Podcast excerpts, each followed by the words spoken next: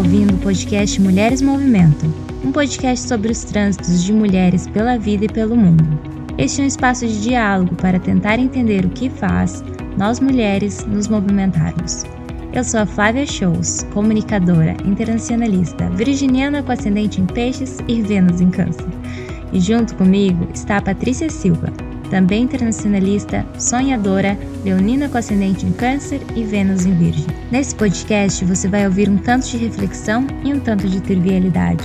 A gente fala sobre sonho e impedimento, sobre mover, mas também sobre saber ficar parada, sobre o que nos engrandece, mas também sobre aquilo que nos violenta, sobre amor ao outro e também sobre pertencer a si mesmo.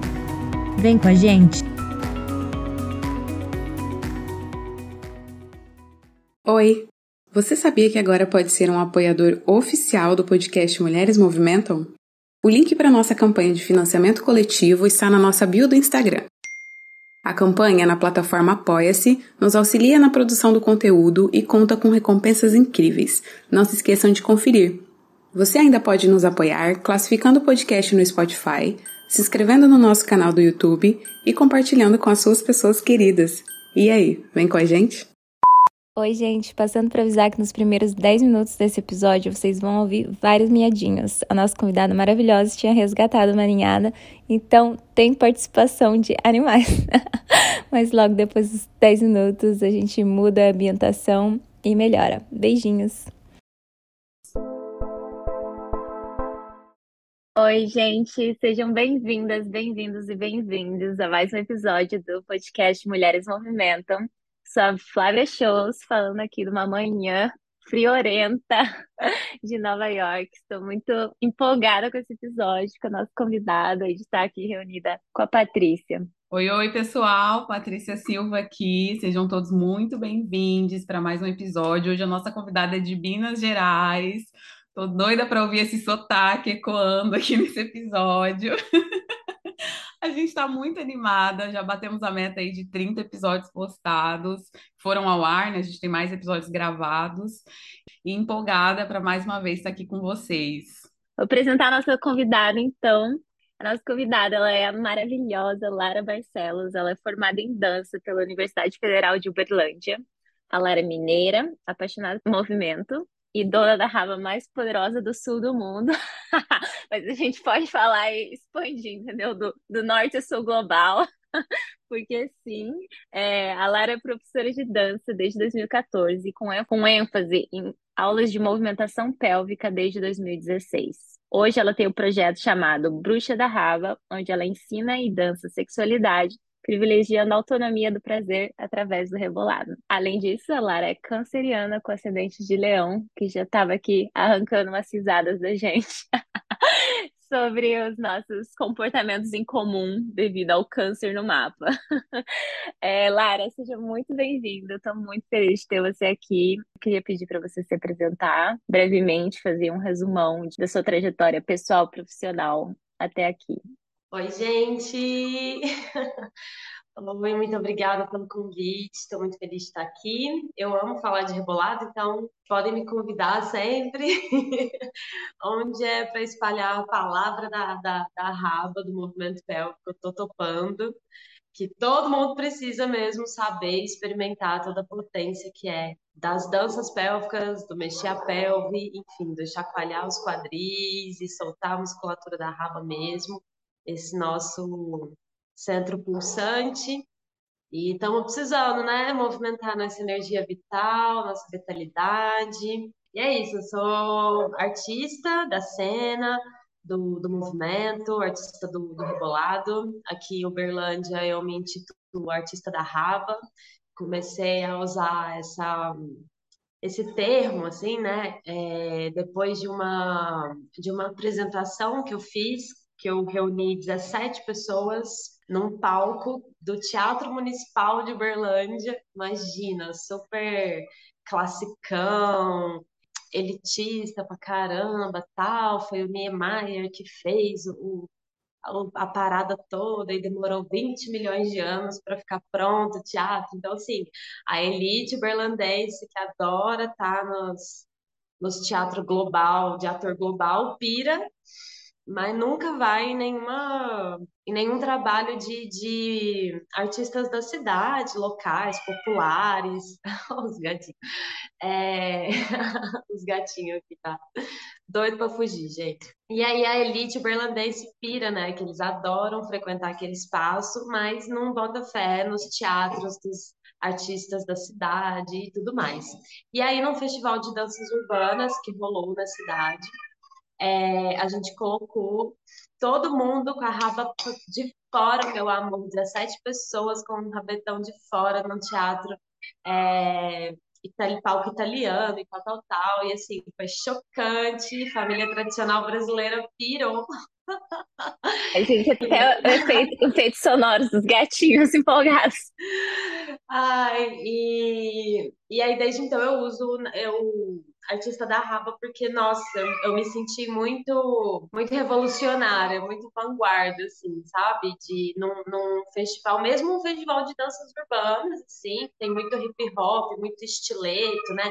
Até dança sensual, assim, pop, tudo, mas não tem, assim, é, o funk, o brega funk, o twerk, o dance hall female mesmo, né? Que a galera tá ali mexendo a bunda com, aquela intensidade e tal. E aí eu levei um pouco dessas, dessas culturas, é, um pouco do que a gente estudou nesse coletivo, né? A coreografia chamava Enaltecendo a Raba. E aí foi lindo, a gente ganhou o primeiro lugar, grupo iniciante, porque a, a maioria das pessoas nem eram assim dançarinos de, de carreira e tudo, mas juntei galera que estava afim de mexer a raba criamos esse trabalho, apresentamos e foi assim um, um marco na, na, na, minha trajetória. Então, foi em 2018, é. E aí eu amo o artista da Raba, sabe? E aí eu gosto de experimentar o movimento pélvico de diversas formas, né? Artisticamente, criando coreografias, pensando o trabalho de forma cênica, de forma política, de forma educacional, né? Passando toda uma, uma, uma didática para que as pessoas experienciem o movimento pélvico de diversas formas, independente de uma linguagem específica, mas também gosto, gosto do twerking, gosto do funk, né? Dei muita aula de técnica, né, desses, desses estilos, assim, principalmente o twerking, que eu fiz duas capacitações, uh, e aí eu saí um pouco da, da, de uma técnica em si quando veio a pandemia mesmo e eu senti a necessidade de misturar as coisas que eu via na graduação, mais da, da educação somática, da dança contemporânea, e assim trazer todo, toda uma relação de empoderamento e bem-estar atrelado à técnica, né? Mas para além dela, assim. E é isso, é uma, uma pira, é minha, é minha pesquisa de vida, assim, sabe? Maravilhosa, gente. Lara, é, puxando aí, é, você falando já sobre pesquisa de vida, né? A gente sempre está levantando aqui nesse podcast a bandeira da educação como, como uma política mesmo, né? Que atravessa e atravessa a gente quando a gente frequenta a universidade pública. E aí, nesse sentido, eu queria te perguntar como é que foi a sua experiência na, com a graduação na universidade pública, né? Seus incentivos, obstáculos, como que foi, como você se conectou com o seu curso de dança? Obrigada pela pergunta, Patrícia. Foi muito momento certo na hora certa, assim. Eu terminei o, o colegial, fiquei um ano é, fazendo cursinho, tra trabalhando também, tentando entender o que, que era é, no mercado de trabalho. Aí trabalhei num salão, essas coisas assim. E aí fui fazendo cursinho e tentando decidir, né, o que eu ia fazer da vida. Eu já tinha experimentado a dança de forma mais livre, eu nunca tinha feito aulas, né? Ai, balé, tal, tal, não sabia o que, que era isso, esse universo da, das escolas de dança. Eu já tinha feito alguns projetos sociais, assim, da prefeitura e tudo. Então, eu tinha experimentado dessa forma, assim, né? Uma hora você tá num projeto de teatro, outra hora você tá num projeto de capoeira, outra hora num projeto de dança de rua, essas coisas. E aí, no ensino médio, na quinta, sexta série, eu descubro a Britney, né, assistindo a MTV de, um, de uma patroa da minha mãe na época, assim. Aí eu vejo o clipe, acho que era Toxic, alguma coisa assim dela, e aí eu fico enlouquecida, comprar uns DVD pirata, e é isso. Aí quando foi na sétima série, eu consegui fazer um solo, dançar uma música dela, Overprotect, eu lembro até hoje com uma sainha que eu comprei na Riachuelo, preta com uns brilhinhos rosa, assim. 13 anos, gente. Não, muito legal. E aí eu lembro que as pessoas gostaram muito, né? Porque eu, eu, eu não só dancei, mas eu interpretei muito elas. Toda aquela parada do clipe, né? Enfim. E aí foi assim, da, aí, gostei demais, né? A pessoa negócio de aparecer, assim, dente leão. Aí apresentei na sétima, na oitava, no primeiro e no segundo. No terceiro, não, porque é aquela coisa de pré-vestibular e não sei o quê, agora você precisa focar nos estudos, enfim, né? É mó triste essa divisão, assim, de que dança não é importante. E aí, nesse processo de ser cover de Britney, eu virei a Lara Spears, né, na escola. Era muito engraçado, Britney do Cerrado. E hoje eu usou muito com isso no, a, a, nos meus trabalhos de faculdade, no meu TCC, eu usei muito essa relação, assim, dessa ressignificação da diva, da referência é, pop estadunidense com, com é, da onde eu vim, Uberlândia, que é tipo, o sertão da farinha podre, assim, é, é uma região muito coronealista, um babado. Então é muito interessante misturando essas referências. Mas enfim, aí nesse período, né, que eu fiquei fazendo curso técnico e cursinho para vestibular, nananã, eu desenhava, né, desenhei desde criança, então eu estava entre artes visuais e arquitetura. E aí, no cursinho, quando a professora de inglês perguntou o que, que a gente ia fazer, um menino que estava lá falou que queria fazer dança, que ia fazer dança, que ia prestar dança. E aí eu fiquei chocada quando ele falou, né? Porque tem toda uma coisa da vergonha, assim, né? De não falar que vai fazer dança e tal. E ele todo assim, mais velho, mais gordinho, casado, todo um padrão que não tem a ver com o bailarino, né? Com, uma, com geralmente os homens que fazem dança na sociedade. Então ele era uma pessoa é, evangélica que trabalhava com dança na igreja, né? E tudo mais, e aí queria fazer a, a faculdade. E eu, tipo assim, minha cabeça de 17 anos, né? Sim. e na época eu estava fazendo um projeto social de teatro e esse professor meu da, da prefeitura falou: não, presta, dança, você vai gostar e tal. E aí depois que eu fui descobrir que o curso tinha acabado de começar, estava na segunda turma, então a faculdade tinha um curso de teatro aqui há muitos anos já, de artes cênicas, na verdade. E aí, graças ao Reúne, conseguiram trazer um curso de dança para cá também e expandir, né? E abrir mais uma graduação. E aí, na hora que, que ele falou, né, que queria fazer dança, uma pessoa mais velha, fora desse estereótipo de bailarina e tudo mais, achei muito interessante e parece que ele tirou a coragem que me faltava, né, porque já tinha um desejo ali, mas ao mesmo tempo eu não, não sei se eu sabia direito, né? Eu sabia que tinha teatro, mas acho quando eu descobri que tinha dança, aí eu olhei para ele e falei, gente, é isso que eu quero também, né? Enfim, aí já me inscrevi na habilidade específica, na época tinha isso, né? Hoje em dia a graduação lá não tem mais, é só o SISU, Enem, tem mas tinha a habilidade específica e aí só podia fazer, era tudo na mesma data, então não deu para fazer habilidade específica em visuais nem em arquitetura, eu tinha que escolher. Eu me joguei, falei, ah, vou fazer em dança mesmo. Minha família entendeu nada, minha mãe ficou tipo, ah, como assim? Porque eu já desenhava desde criança, né? Então ela achou assim, mas você tem que investir no seu talento e desenhar, que não sei o quê, fazer animação, fazer.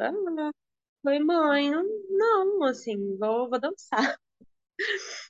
E aí eu entro na segunda turma, então a gente tinha as, as nossas veteranas, tinham sido a, a, a primeira turma, né? Assim, as coitadas não pegaram nem bloco direito, elas faziam aula na Oficina Cultural de Uberlândia, é, enfim, até o, a, a, o bloco da dança na, na UFO ficar pronto. Então, a gente pegou um pouco esse processo. Quando a gente entrou, tinha uma sala pronta, então a gente revezava com elas, né? Então, quando a primeira turma estava fazendo aula na oficina cultural, a gente estava na UFO, e assim a gente foi.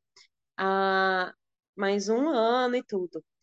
E foi muito interessante participar da construção do curso também. Vários professores passaram, então a gente participou de muito concurso de professor, porque o curso estava se, se estruturando, é, abrindo concurso, essas coisas, né? Isso era 2012, né? Saudades da época da Dilma, que tinha muito, muito concurso, os cursos expandindo, né? Mais blocos é, sendo construídos e tudo mais. E, e aí na graduação, na, na habilidade específica, eu já dou uma assustada, porque eu chego lá, né, gente que está prestando não só UF, mas Unicamp, Viçosa, tarará, e umas faculdades mais classona, assim, né, que já tem toda uma, uma tem mais tradição, com clássico, essas coisas, então eu chego as meninas tudo de meia calça, arregaçando, assim, os alongamentos, é, tudo negativado, e coluna, e não sei o quê, e assim, gente, não sei fazer nada disso, não vou passar. Aí começou a bater um desespero, assim, né? A galera fazendo ponta, não sei o quê. Mas enfim, não tinha nada disso. O curso ele tem uma pegada do, o, ele é só bacharel, não é licenciatura aqui. Então, ele tem uma pegada no pensamento contemporâneo em dança. Então ele está ali justamente para desconstruir o que, que é popular, o que, que é erudito, técnica, sabe? O que, que é corpo, o que, que é, enfim. E aí foi ali que eu, foi no curso de graduação em dança que eu descobri muito que eu entendo como política, antropologia do corpo, o patriarcado, o próprio feminismo, as minhas próprias referências, assim, né? A influência da cultura pop na, nas nossas vidas, enfim, fui fazendo várias, vários links, mas no começo foi muito difícil, porque uma simples, um simples rolamento, um simples coisas assim que as pessoas que já tinham feito dança na infância, na adolescência, enfim, já tinham facilidade eu ficava assim, por mais que eu tinha lá falei, feito os, os cover da Britney e tudo, quando você vai trabalhar direita, esquerda, diagonal, vai pro chão, e isso e aquilo, eu ficava perdidíssima e eles são, mas os professores eles eram muito acolhedores assim, né? Justamente eles queriam inclusive pessoas que não tinham essa bagagem em dança para acrescentar outras outras vivências, né, nas graduações, para não ficar sempre essa galera que faz balé a vida inteira e vai lá para a faculdade de dança e tal. Mas não, né? Essa pessoa que veio da periferia e fez é, ou danças urbanas, ou é do funk, ou é de alguma dança regional daquele lugar, né? Enfim, então o curso, depois de um tempo, ele foi ficando bem misturado. Muita gente da dança de salão, das danças étnicas, né? Tribal, dança do ventre.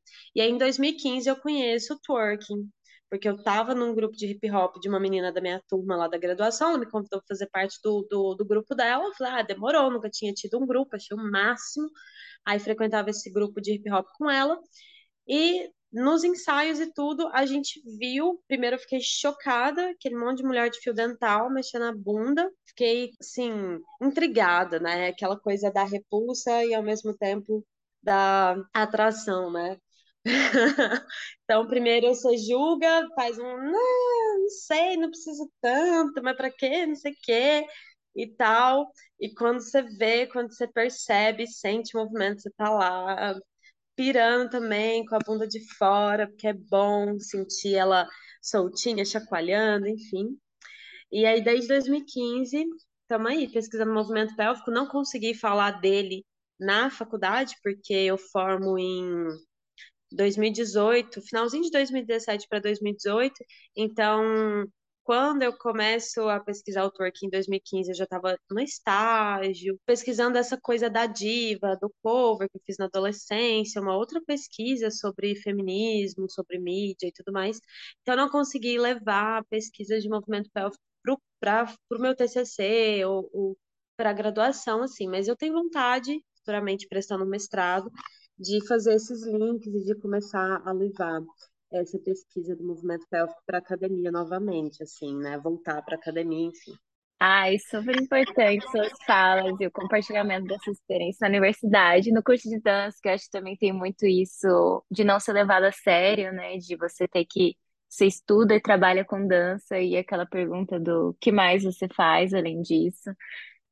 Ah, é, é até é inspirador, né, para quem busca a dança também como um caminho profissional, assim, eu acho que é muito importante a sua fala. E aí, são questões, assim, que eu tenho pensado já, pesquisado também, que é essa questão de uma sexualização por parte de outras pessoas versus agenciamento, o poder de autoconhecimento, de domínio sobre o seu corpo, de domínio sobre a sua sexualidade, que a gente encontra presente em várias ações, e uma delas mais específico e mais forte no twerking, no, no rebolar, no próprio ato de, de rebolar, né? E aí, na minha pesquisa de mestrado, eu discuti sobre a questão de nudes e fotos sensuais e tal. E quando a gente pensa a gente fazendo, não necessariamente aquela ação, ela, ela não acontece num contexto de liberdade. A gente vive numa sociedade patriarcal que oprime, que violenta, um exemplo, para mim pode ser que aquilo signifique que eu tô me sentindo mais empoderada, que eu tô me sentindo linda, que eu tô me sentindo mais gostosa, mas isso está acontecendo dentro de um contexto de violência, porque a gente vive numa sociedade violenta. E aí eu puxo isso para a questão do rebolado. Porque a gente sabe que, às vezes, a gente fazendo, a gente está se sentindo linda, maravilhosa, poderosa, mas isso está acontecendo numa sociedade que sexualiza sem parar a todo momento as mulheres. E aí, teve duas frases que me marcaram muito, que é do trabalho da Maria Chantal, que é uma angolana que também trabalha com, maravilhosa, que trabalha com danças pélvicas. E uma delas é: a hipersexualização começa antes do rebolado. Antes, quando a gente às vezes nem sabia andar, já estavam sexualizando nosso corpo. E a outra é: meu corpo hipersexualizado, mesmo, quando estou parada ou apenas andando. Também. A gente está andando na rua, tem gente sexualizando a gente.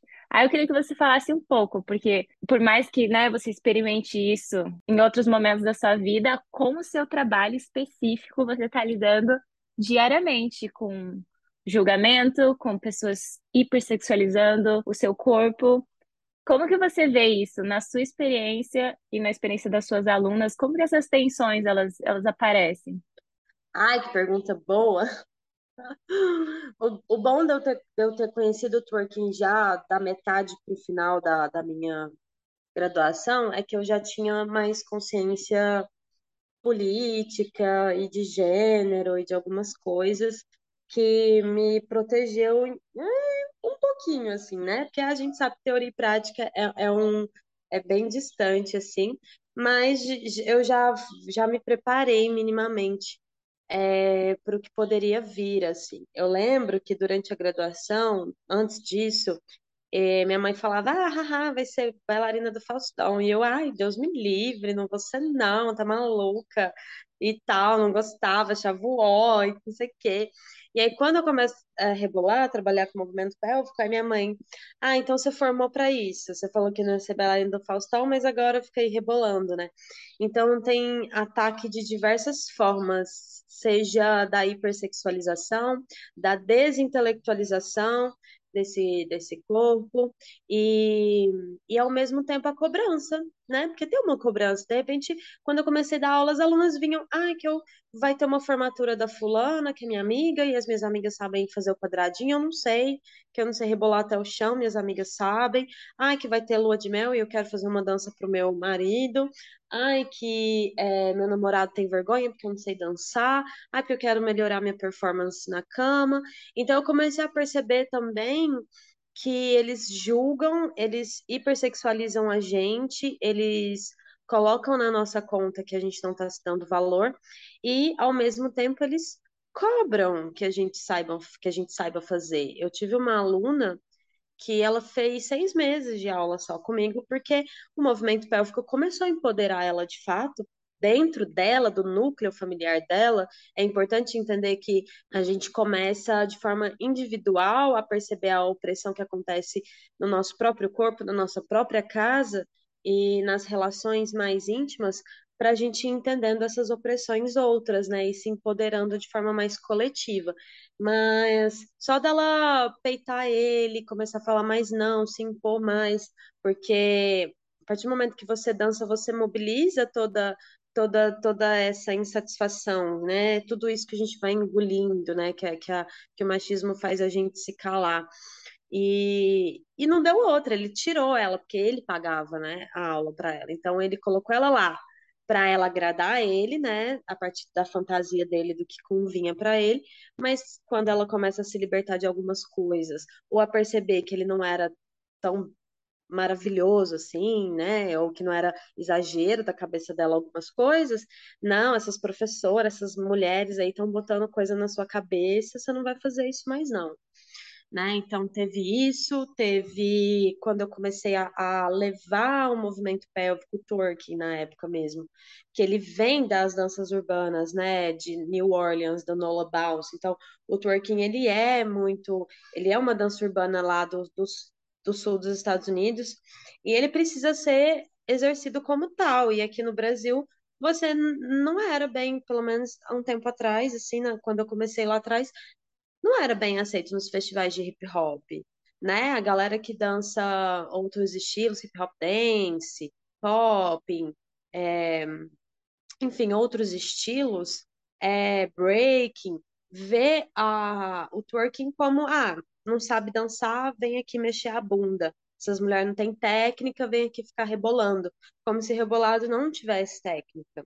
Assim como, como quando a minha mãe fala, ah, você formou para isso, como se tudo que eu sou e que, eu, que me formou na faculdade não, não tivesse ali também no meu rebolado. Então eu lembro que eu comecei a levar o working para as batalhas de, de danças urbanas, a coreografia que eu falei mais cedo, né, que eu coloquei um monte de gente, não era só mulher, né, com a bunda de fora rebolando no teatro municipal e fazer um pouco, colocar as pessoas para refletirem assim do quão a bunda, né, do quão o movimento pélvico ele é reduzido, coisas assim, ou isso ou aquilo, ele não pode ser para além disso. Então, quando a, Maria Chantal Maravilhosa, eu fiz um curso dela também, já acompanho o trabalho dela, e para mim faz todo sentido, né? Para mim é a mesma coisa, a mesma ideia do batom vermelho, do esmalte vermelho, só puta passava, e depois do biquíni, quando as mulheres começaram a usar biquíni, né, nas praias, meu Deus, que absurdo, você não vai molhar, não vai mostrar as coxas.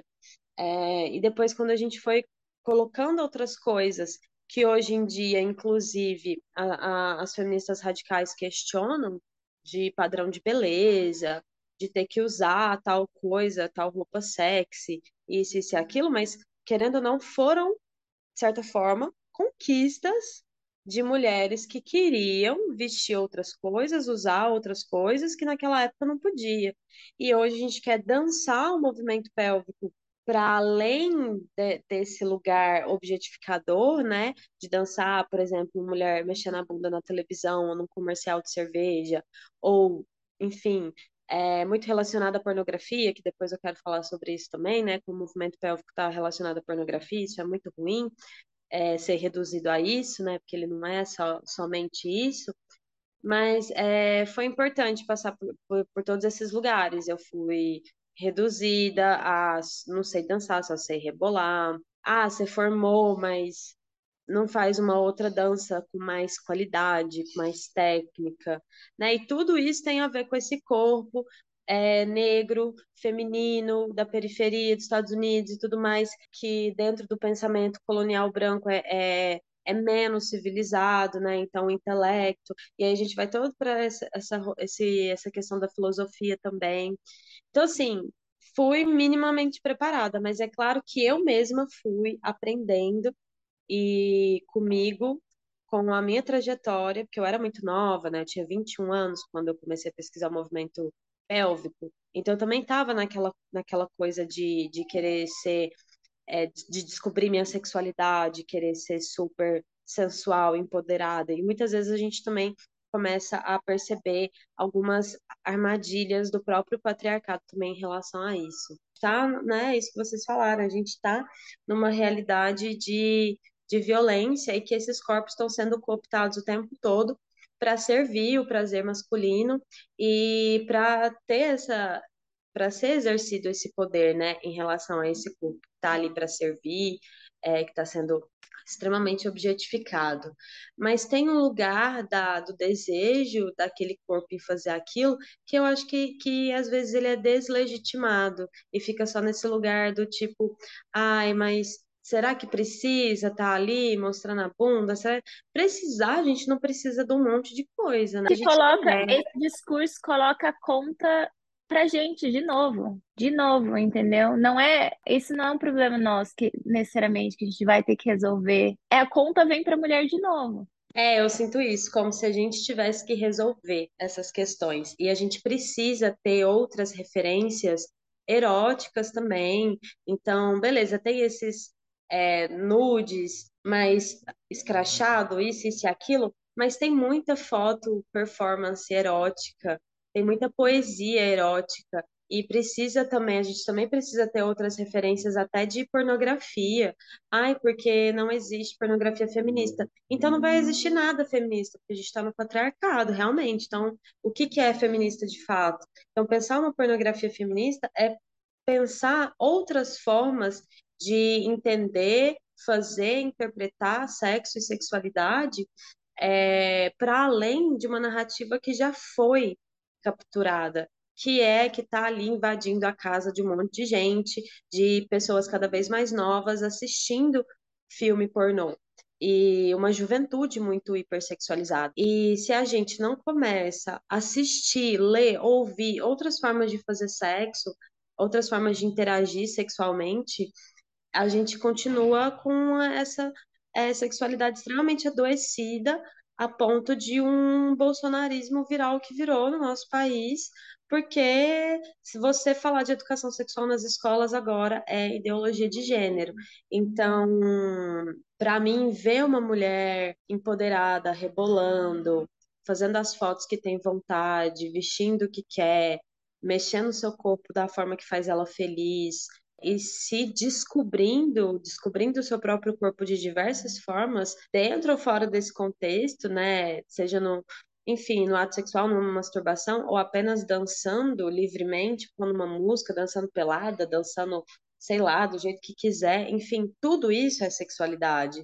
Tudo isso é acessar a nossa, nossa potência, a nossa energia de estar aqui no mundo. Então, quando eu virei essa chavinha, quando eu entendi que meu corpo ele é político, mas ele também é erótico, ele também é poético, artístico, estético, e tudo que eu tô falando vai despertar alguma coisa em alguém. E é muito bom que na graduação a gente já tinha muito isso, assim, eu já tinha feito muito trabalho nu, assistido muito trabalho, é, homens é, extremamente fora daquele daquele padrão machista que você conhece, né, que, que tem uma outra relação com o corpo, com a cena. Então, ter essa vivência tira, desvicia o nosso olhar, desvicia a, a nossa, o que a gente foi socializ, socializado assim para é, ler como sexo, como ser sexy, ser sensual. Então, ser sexy pode ser algo para alguém assim que para mim não tem nada de sexo, mas para aquela pessoa tem. Né? Não precisa ser aquele padrão daquele filme, é, daquela personagem, é, femme fatale, blá blá blá.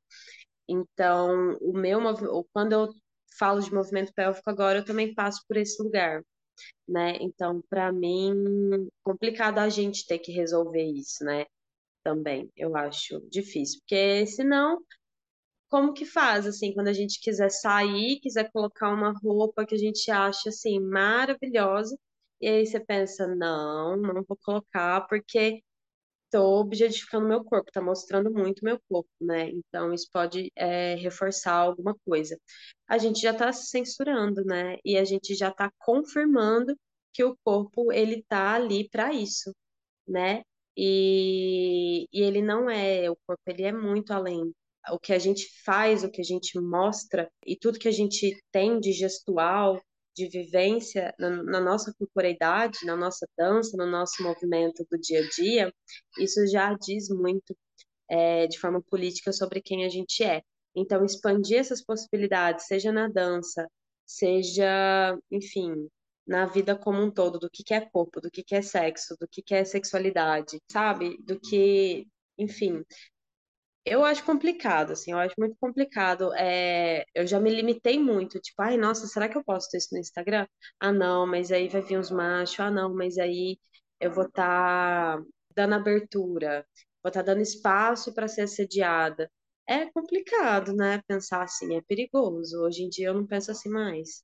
potente, né, Lara? É, acho que você traz reflexões muito importantes para a gente pensar, é, pensar novas formas de estar na sociedade, né? Um convite à reflexão. E aí, nesse sentido, queria que você falasse um pouco, assim, de como você relaciona. Eu vi que no seu trabalho você faz algumas interconexões é, entre o corpo e esse ciclo feminino, esse ciclo lunar, esse ciclo menstrual também como potência, né? E acho que isso é um convite, acho que a dança é um convite primordial para isso também, né? Para habitar esse corpo, para pensar novas formas de estar nesse corpo longe dessa lógica patriarcal, produtivista, está sempre fazendo com que a gente esteja servindo ao homem ou servindo ao produtivismo, servindo a um mercado e sempre longe de habitar esse corpo, sempre longe de pensar esse corpo, né? E acho que a dança traz essa consciência corporal, traz esse convite para a gente refletir, pensar, habitar e poder estar na sociedade de uma forma diferente, né?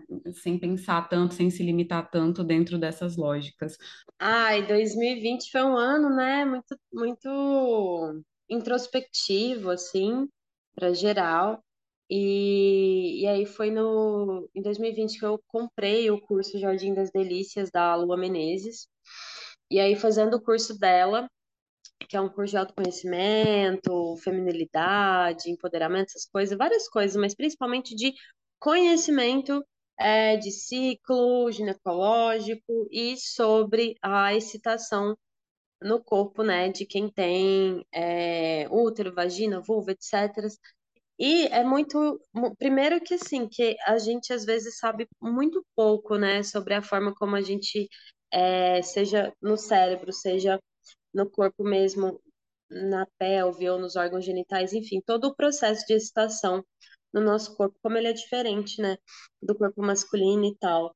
E descobrindo isso, fazendo o curso dela e, e, e me aprofundando é, né, nesses conhecimentos. Ah, eu deixei o livro lá na, no quarto, mas aí eu comprei o livro Ginecologia Natural, é, li o Pariremos com Prazer, que são dois livros, né, que depois eu vou deixar de indicação aí também para as deusas, porque foi leitura, principalmente sobre bruxaria também, patriarcado, comecei a me interessar muito né? E sobre, a partir dos meus estudos sobre menstruação, quis pesquisar mais sobre bruxaria, porque tem tá tudo muito conectado sobre cultura da, dos povos originais também, que tinham, muitos povos tinham esse ritual de, de sangrar na terra, né? E o próprio twerking, ele me convidava, aliás, era uma obriga obrigação também, eu já me sentia nessa obrigação cultural, né, de, de, de passar essa técnica é, sem me apropriar de forma indevida, sem ter ali uma apropriação mesmo daquele conhecimento. Então, até tendo esse cuidado, eu fui pesquisar mais sobre danças pélvicas da África, de alguns países africanos e do, dos países caribenhos também, para eu entender também como essas mulheres, como é essa sexualidade por lá. E aí tudo isso foi me fazendo repensar a minha, né? E os próprios abusos que a gente vai vivenciando, é, o quanto eu também já, já tinha usado o movimento pélvico para me objetificar sem saber, né? Mas não só, né? A gente faz isso com tudo, tudo na nossa vida. Ai, então, assim, quando eu me conectei com o meu ciclo e aprofundei nesses conhecimentos, a minha forma de dar aula e de mexer minha pelve, ela muda muito, completamente. Tanto que surge o Bruxa da Rabo em 2020, acho que julho, setembro, de julho a setembro, eu não lembro direito. Eu crio o nome Bruxa da Raba porque eu começo a, de fato, entender esses arquétipos de magia do rebolado, transmutar energia, da ciclicidade. Então, o, movimento circular, como ele é poderoso para o nosso corpo. Então, eu começo a levar mais para o lado da saúde.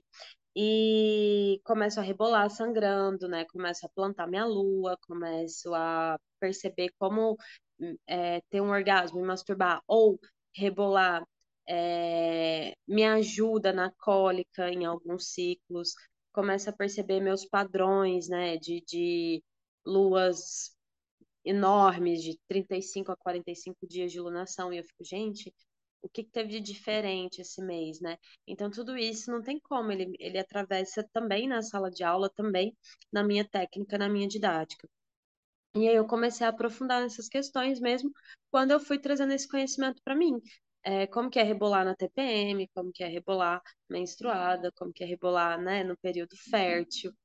E começa a levar isso para as aulas também, né? Para que as alunas tenham essa liberdade de, poxa, às vezes eu estou no período fértil dando aula, a Mana está na TPM, não tem como ela fazer a aula do mesmo jeito que eu estou lidando, né? Então a gente também tem muita essa imposição do lugar do professor, né? Vamos fazer desse jeito, vamos fazer em tal velocidade. E aí eu comecei a afrouxar essa liberdade e falar, gente, vamos acelerando. Quem não sentir vontade de acelerar, fica aí no seu movimento. Quem precisar ir para o mais lentinho, faz mais lentinho. É, a gente vai fazer esse movimento aqui. Enfim, tudo eu vou falando, mas percebe como você está hoje, né? E aí isso traz uma liberdade para a pessoa é, rebolar e fazer a aula. É, até para ela se perceber, quando eu dou a indicação de e aí, vamos acelerar? Vocês estão com vontade de acelerar? Quem não quiser, não precisa. Como você está hoje? Como está a sua respiração?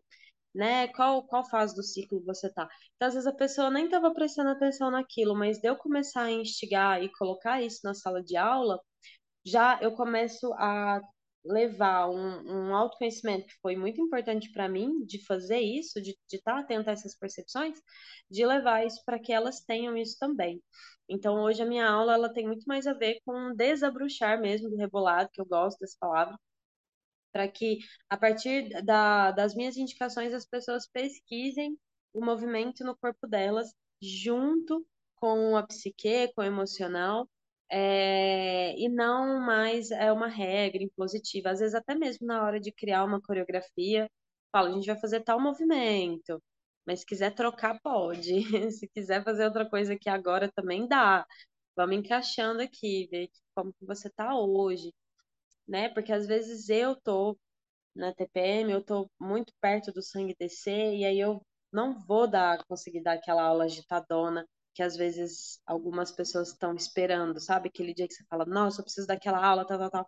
Então eu já chego para a mulherada e falo, galera, hoje é, a aula vai ser mais assim, né? Então é isso, tá rolando um diálogo que eu acho muito importante, assim, nas aulas, e comigo mesma tem sido libertador. Cada vez que eu, que eu aprofundo mais no, no, no movimento pélvico, na pesquisa, né, do mover a pelve, eu percebo quão necessário se faz mexer é, a nossa bacia. É, seja para a gente ter uma verticalidade mais saudável, porque o ser humano ele faz muita força para ser bípede. A gente tem toda uma muscula, musculatura posterior fortíssima para empurrar o chão e manter, né, resistir à gravidade. Então a gente tinha uma flexão de primatas e aí a gente começa a ter uma extensão dessa coluna e essa pelve ela abre e aí tem um músculo que chama psoas, que ele precisa esticar muito, que é o nosso músculo flexor, que faz a gente fechar o corpo, subir a perna, fechar o tronco. Esse músculo, ele precisa estar tá mais relaxado e mais alongado para a gente ter uma verticalidade mais saudável, para a gente ter uma dependência de tronco e de membros inferiores, para que eu não precise, sabe quando você vai fazer alguma coisa com a perna e aí as costas e o braço vai junto, né? Então, por quê? Porque tá tudo muito encurtado, muito grudado. Então, mexer a raba é importante para a saúde do nosso centro. E aí tem eh, toda essa saúde da lombar, do pessoas, dessas musculaturas que estão ao redor, mas também tem uma saúde das musculaturas internas, pensando em períneo, pensando em assoalho pélvico, que está ali ativo, pulsando e relaxando. Muita gente acha que o movimento pélvico tem que ser só fortalecido, só contrair, contrair, contrair, fazer exercício, e realmente é muito necessário, a gente precisa mesmo ir numa fisiopélvica, fortalecer o nosso assoalho, mas a gente também, para ter um assoalho saudável, ele precisa ser forte, mas ele também precisa ser flexível e relaxado. Então, olha como a sabedoria africana ela é impressionante.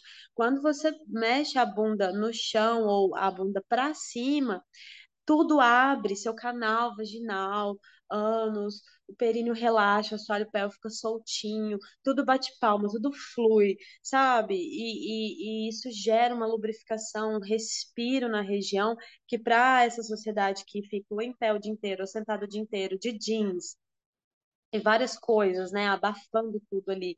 Ter esse momento para você botar a raba para a lua mesmo, soltar tudo, deixar respirar, vibrar, entrar ar, sabe? Meus professores, eu tinha uma professora na graduação que falava respira com os orifícios, né? Não é só com o nariz, respira com a boca, com o ouvido, com a buceta. respira com os poros, né? Respira com o corpo inteiro, com todos os buracos que a gente tem, porque é, isso é se sentir viva mesmo, né? Então, quanto mais eu vou percebendo toda essa potência de saúde, saúde da minha sexualidade, mas saúde da minha sanidade mental para aguentar o Brasil e ao mesmo tempo saúde física de estar tá disposta, de estar tá forte, as pernas fortes. É impressionante. Você olha as jamaicanas, você olha outras culturas negras, as mulheres rebolando, fazendo cócoras, é de uma facilidade, é de uma força na nessa raiz, né, nos membros inferiores, que falta muito ainda na gente, né? A gente tem ficado cada vez mais fraco e a nossa bunda tem perdido muita função na sociedade. Ela deixou de ser uma musculatura extremamente forte para manter a gente em movimento, para ser almofada para a gente ficar sentado em cima, ou para ficar extremamente contraída, né? Seja porque é tabu, seja porque não pode rebolar, tá chamando atenção, isso, isso e aquilo. E vai enrijecendo tudo. Homem não rebola, seja assim, seja assado. Isso não é educado, isso não é. Tem etiqueta. E aí todas essas noias, assim, né, colonizadora, vai enrijecendo esse corpo. E, principalmente, né, controlando, né, essa potência.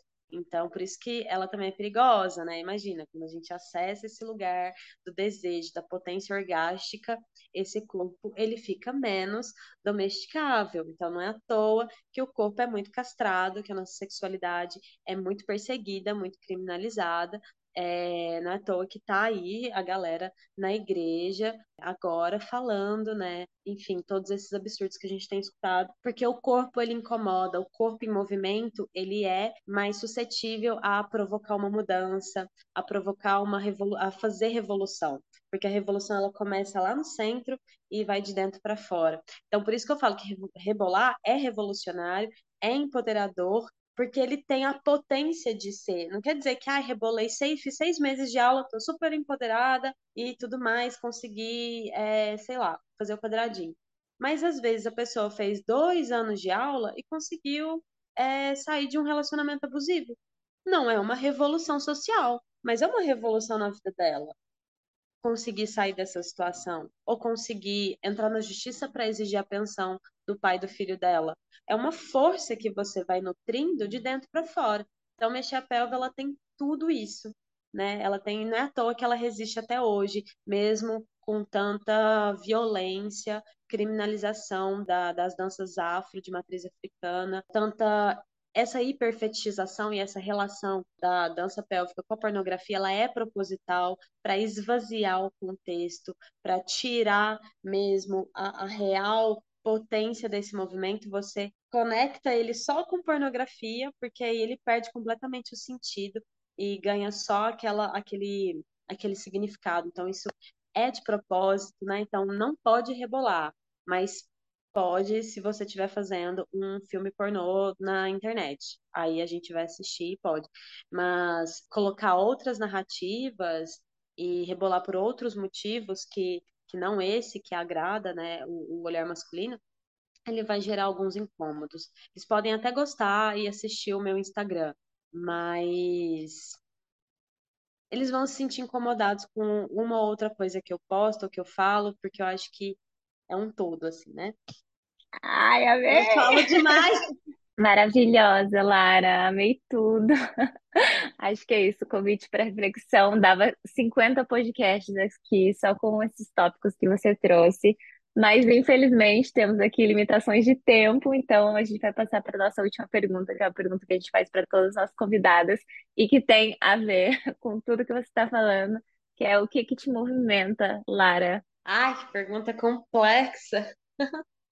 Ai, a dança me movimenta, assim, não, me- não me imagino é, fazendo outra coisa, não me imagino não dançando, não dizendo tudo que eu tenho para dizer pelo movimento, né? Hoje estou muito professora de dança, até pelo contexto, né, da, da pandemia, porque me faz muito feliz e tem dado muito certo. Mas eu sinto é, vontade de voltar para o espaço acadêmico e para os palcos também. Eu acho que tudo isso é muito fluido e a gente tem corpo. Enquanto a gente tiver corpo, for, formos pessoas com corpo, precisaremos da dança e do movimento e teremos para onde caminhar. Assim, eu acho que a gente precisa voltar cada vez mais para o corpo, né? Entender que a nossa espiritualidade intelectualidade ela tá no corpo, ela é atravessada, né? Pelos órgãos, pelas entranhas e pelos pelos, pelos poros, pelos fluidos, né? Tudo isso é sagrado, né? Então essa ideia de hierarquia, né? Ai, a cabeça é mais importante que o centro, que a pelve, né? O cérebro é mais importante que os órgãos da, por exemplo, que o intestino. Aí você vai lá e descobre que o intestino é tipo super foda também, e tem um mundo velho de neurônio, e faz um monte de coisa. E aí você descobre também que tem toda uma conexão entre o diafragma com o diafragma pélvico, né, com o nosso assoalho. Então, quando a gente respira, a gente relaxa, interfere na qualidade da, da nossa musculatura pélvica. E quando a gente entender que a gente é um todo, né, eu acho que algumas coisas melhoram, assim, sabe? Aí fazendo esse resgate. Mas tá, tem- acho que tem, a gente tem muito para dizer, muito para dançar, muito para pôr para fora. Então, acho que o que me move uma, uma sociedade que eu quero ver, assim, as coisas que eu acredito. Então, eu quero que as pessoas tenham mais autonomia corporal.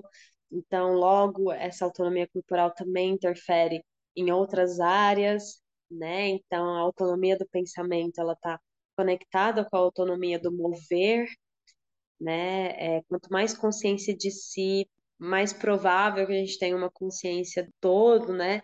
Então, eu acho que que me move é a conexão humana, assim, sabe? Estamos precisando se conectar mais uns com os outros e fazer muita poesia juntos. Ai, adoro. Ai, gente, amo que a gente também está falando sobre isso, né? Sobre esse sagrado, sobre esse resgate dessa conexão com o corpo feminino, que é muito importante. Agora a gente vai para o nosso momento aqui, super especial do podcast. A gente vai para os nossos quadros. A gente começa pelo que que sobe, com a nossa anedota aleatória, que sobe. que no caso aqui a gente está pensando quem tem, não tem, candidatos.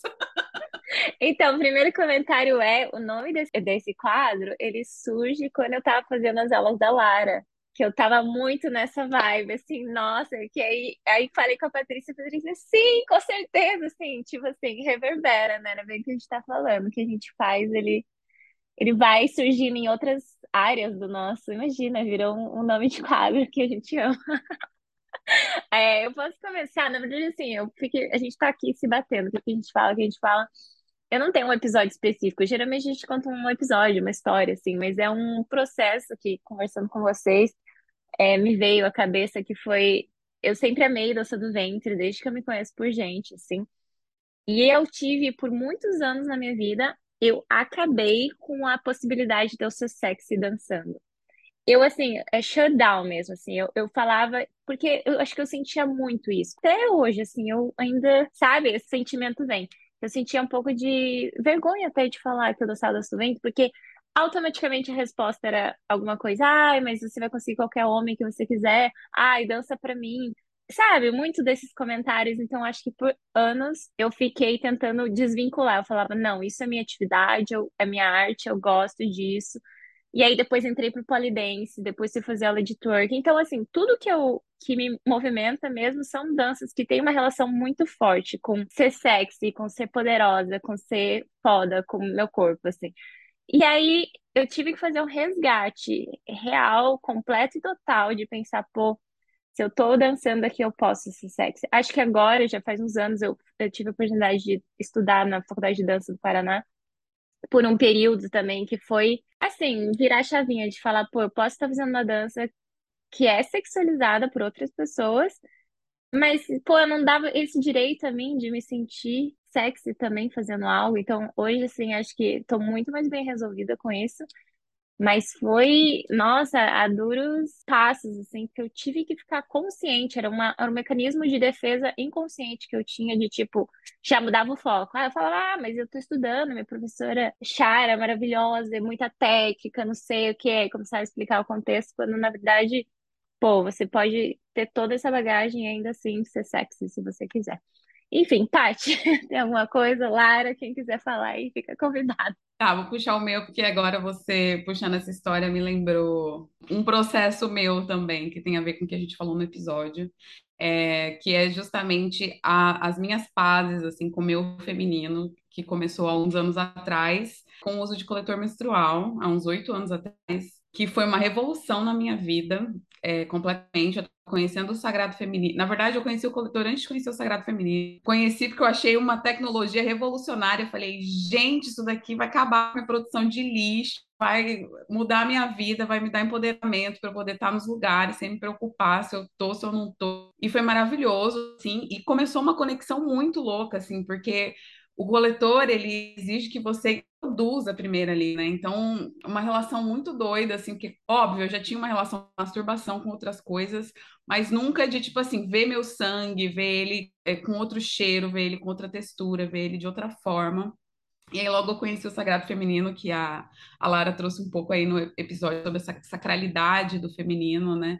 E foi um processo muito louco, assim, de fazer as pazes, de meu corpo de uma outra forma longo prazo, né? Eu acho que a gente vai vivendo isso aos pouquinhos. Eu acho que ainda hoje, assim, eu vivo isso aos pouquinhos, né? O que a Lara trouxe hoje é, é, é muito importante, potente, ressoou muito em mim, assim, que eu acho que quando a gente pensa em habitar esse corpo de uma outra forma, né, que não seja para servir, moderador, quando a gente fala em corpos negros, é, que essa necessidade de pensar é, formas de, de viver diferente, que não dentro desse universo patriarcal hipersexualizado, né, que hipersexualiza os nossos corpos, é muito empoderador. E a dança está aí como uma ferramenta, mas não só, né? Acho que esse autoconhecimento, sagrado feminino, se conectar com o nosso corpo, a nossa sexualidade, é sempre uma forma de estar tá aí mais presente do não se permitir, né, ser, ser sexy. Isso é muito louco, assim, como a gente nega o medo de ser invalidada ou de justificar o assédio, a gente vai se afastando da gente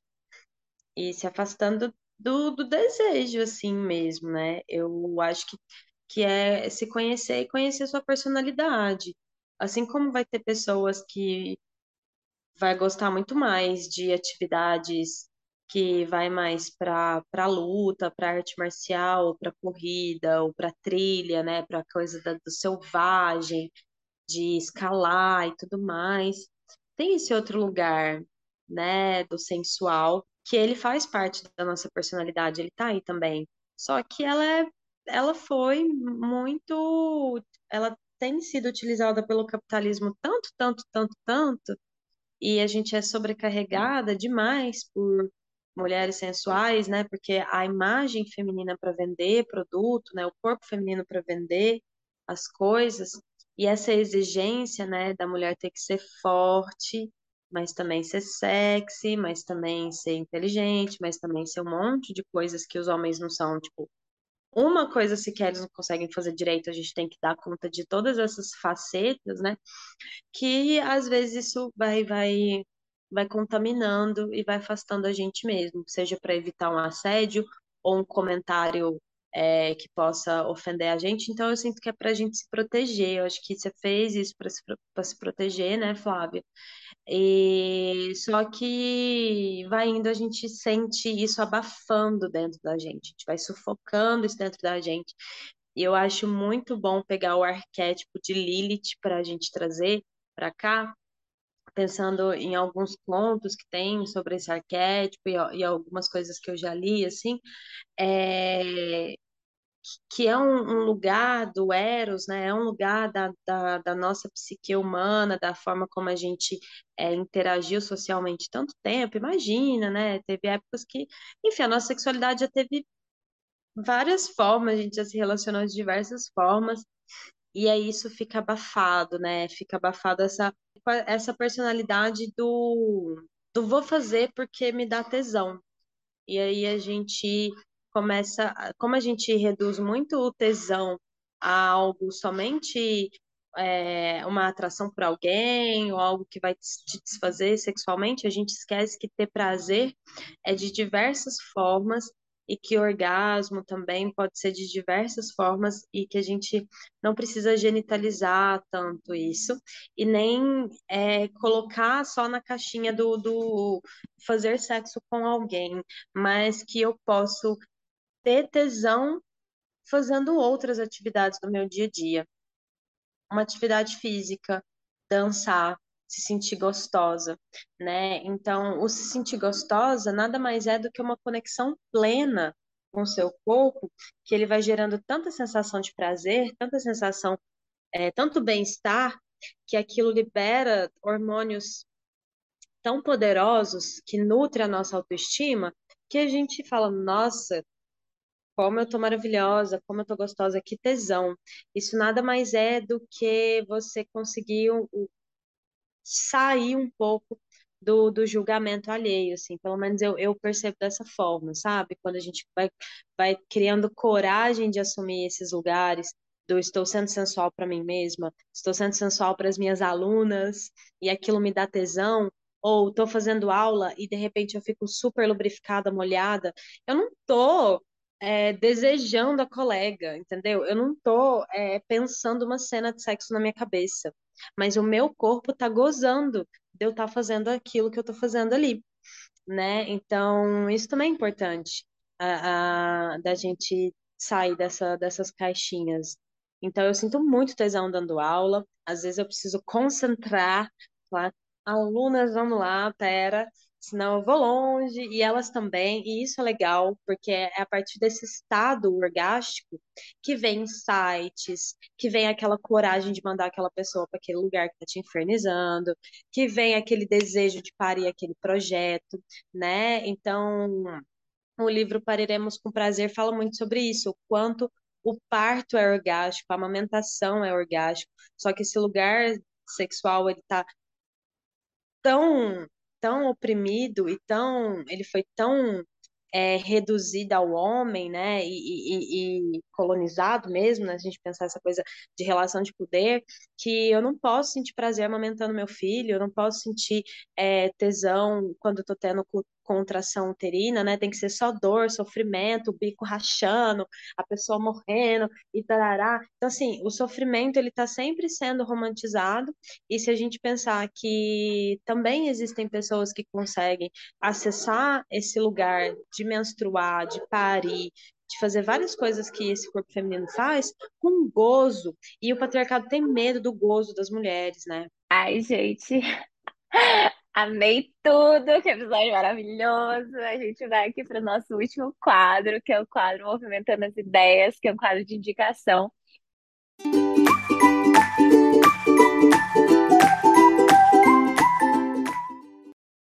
A minha primeira indicação, vou começar aqui, se é sucinta, vamos lá, é o coletor menstrual. Primeiro, gente, quem não usa coletor menstrual, dá uma chance, porque é revolucionário. Eu sou ativista do coletor menstrual porque muda, né? Muda toda essa relação que a gente tem com o nosso corpo de, de se tocar numa situação que não necessariamente é sexual. Isso, poder fazer twerk, poder fazer polidense, poder escalar tudo sem preocupação nenhuma. Nossa, mudou minha vida. A minha segunda indicação é, é a Maria Chantal, que eu já citei aqui também, que o Instagram dela é arroba eu, Maria, C-H-A-N-T-A-L, que também é uma pessoa incrível que trabalha com danças pélvicas e está trazendo essas questões. Então, essas são minhas indicações. A última é o próprio trabalho aí da Lara, mas a gente vai ter um espaço para ela mesma divulgar a rede dela. E, e aí é isso, minhas indicações do dia de hoje. Paty? Bom, é, escutando a Lara falar, eu vou indicar um filme que eu assisti há um tempo atrás, quando eu fui acompanhante de parto. É um filme da Netflix chamado Nascimento do Parto, me lembrou muito a fala da Lara.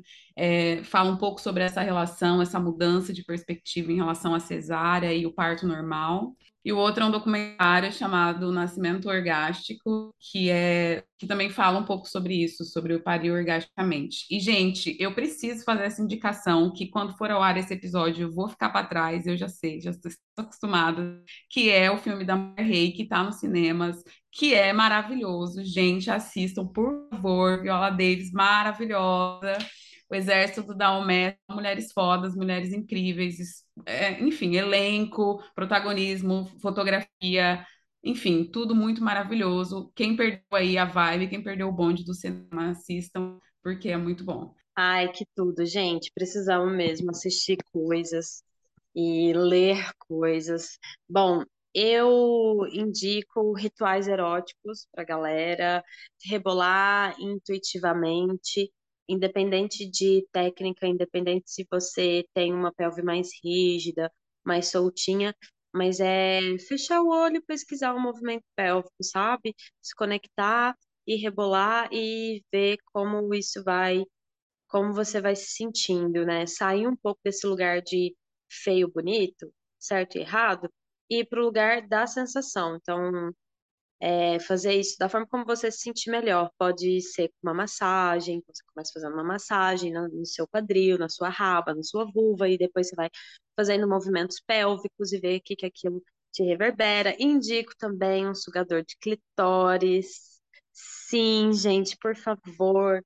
É, para a gente perceber também toda essa potência do clitóris, né? Que é uma musculatura tão que tem tanta ele tá dentro da gente, dentro do canal vaginal, tá toda a nossa vulva. Então, os nervos é, que se conectam ao clitóris, eles também se conectam ao ânus, né? Passando pelo períneo. Então, toda a pelve, tipo, é, dá para explorar essa parte orgástica. Então, de forma prática, eu indico isso. Vamos lá, vamos gozar, vamos rebolar bastante. E é, fazendo essa conexão com as indicações da Patrícia, assistam é, os documentários que ela propôs e também é, leiam o Pariremos com Prazer, da Cacilda Rodrigues, porque é uma revolução no nosso pensamento do que, que é corpo, do que, que é sexualidade e de como o patriarcado conseguiu de desconectar a gente da coisa mais instintiva né, que é parir mesmo, né, essa, essa possibilidade de, de gerar e como isso serve não só para gerar outros seres humanos, mas isso também pode vir para o campo do, dos desejos mesmo, né? Então, entender também é, que podemos parir coisas outras e se colocar no mundo. Então, é um livro revolucionário, muito, muito delícia de ler. Obrigada, Lara. Queria pedir para você deixar suas redes aí para o pessoal te conhecer mais, conhecer o seu trabalho. No Instagram é Bruxa da Raba, tudo junto. No YouTube, Lara Barcelos, vocês encontram o meu canal lá. Tem uns vídeos antigos, gente, bom demais. Deu dançando nas batalhas e dando aula, muito divertido. E é isso, assim, me sigam lá. No, na bio tem o formulário de aulas para quem quiser fazer parte do Cloven da Raba, é, essa comunidade, né, que a gente tem aulas regulares online. Então, para quem quiser sentir no corpo e conhecer meu trabalho, fica o convite. Lara, foi um prazer te receber aqui, escutar toda a potência que é esse seu trabalho, é, que é também a sua trajetória. Foi muito, muito bom te ouvir, poder compartilhar. Bom, gente, queria agradecer a minha companheira de podcast, a nossa editora, que também está presente aqui hoje, por mais esse episódio. Sim, vamos, gente... vamos apresentá-la. Temos uma editora nova. Primeiro. Ah, é verdade! É, não, primeiro queria, queria agradecer a Raíssa pelo trabalho que ela fez. Ficamos muito chateadas. chateadas que ela saiu, mas também felizes que ela foi explorar e, e, e viver outros projetos e momentos. Mas muito obrigada. E estamos felizes em receber a Rafa para o nosso time Mulheres Movimentam. E também a nossa, agora temos uma voluntária também, então nosso nosso projeto está crescendo. A Adriana, que foi que participou aqui do podcast também, vocês podem encontrar o episódio com ela lá no, no começo. Então, bem-vinda às novas integrantes e todo sucesso para quem já passou por aqui. e, gente, esqueçam de seguir a gente nas redes sociais, no Instagram, a gente arroba Mulheres Movimentam. E quem quiser ter papo com a gente, mandar críticas gentis construtivas no nosso e-mail, é mulheresmovimentam.gmail.com. Também estamos no YouTube, também temos uma campanha rolando lá no Apoia-se para quem quiser colaborar com o nosso projeto que está crescendo. Gente, obrigada mais uma vez. Um beijo para vocês. Obrigada, Lara, pelo seu tempo, pela sua fala, pelo seu trabalho, sua existência nesse planeta. Seguimos juntas. Vou desligar essa chamada e rebolar. e é isso, gente. Obrigada. Até a próxima. Obrigada, gente.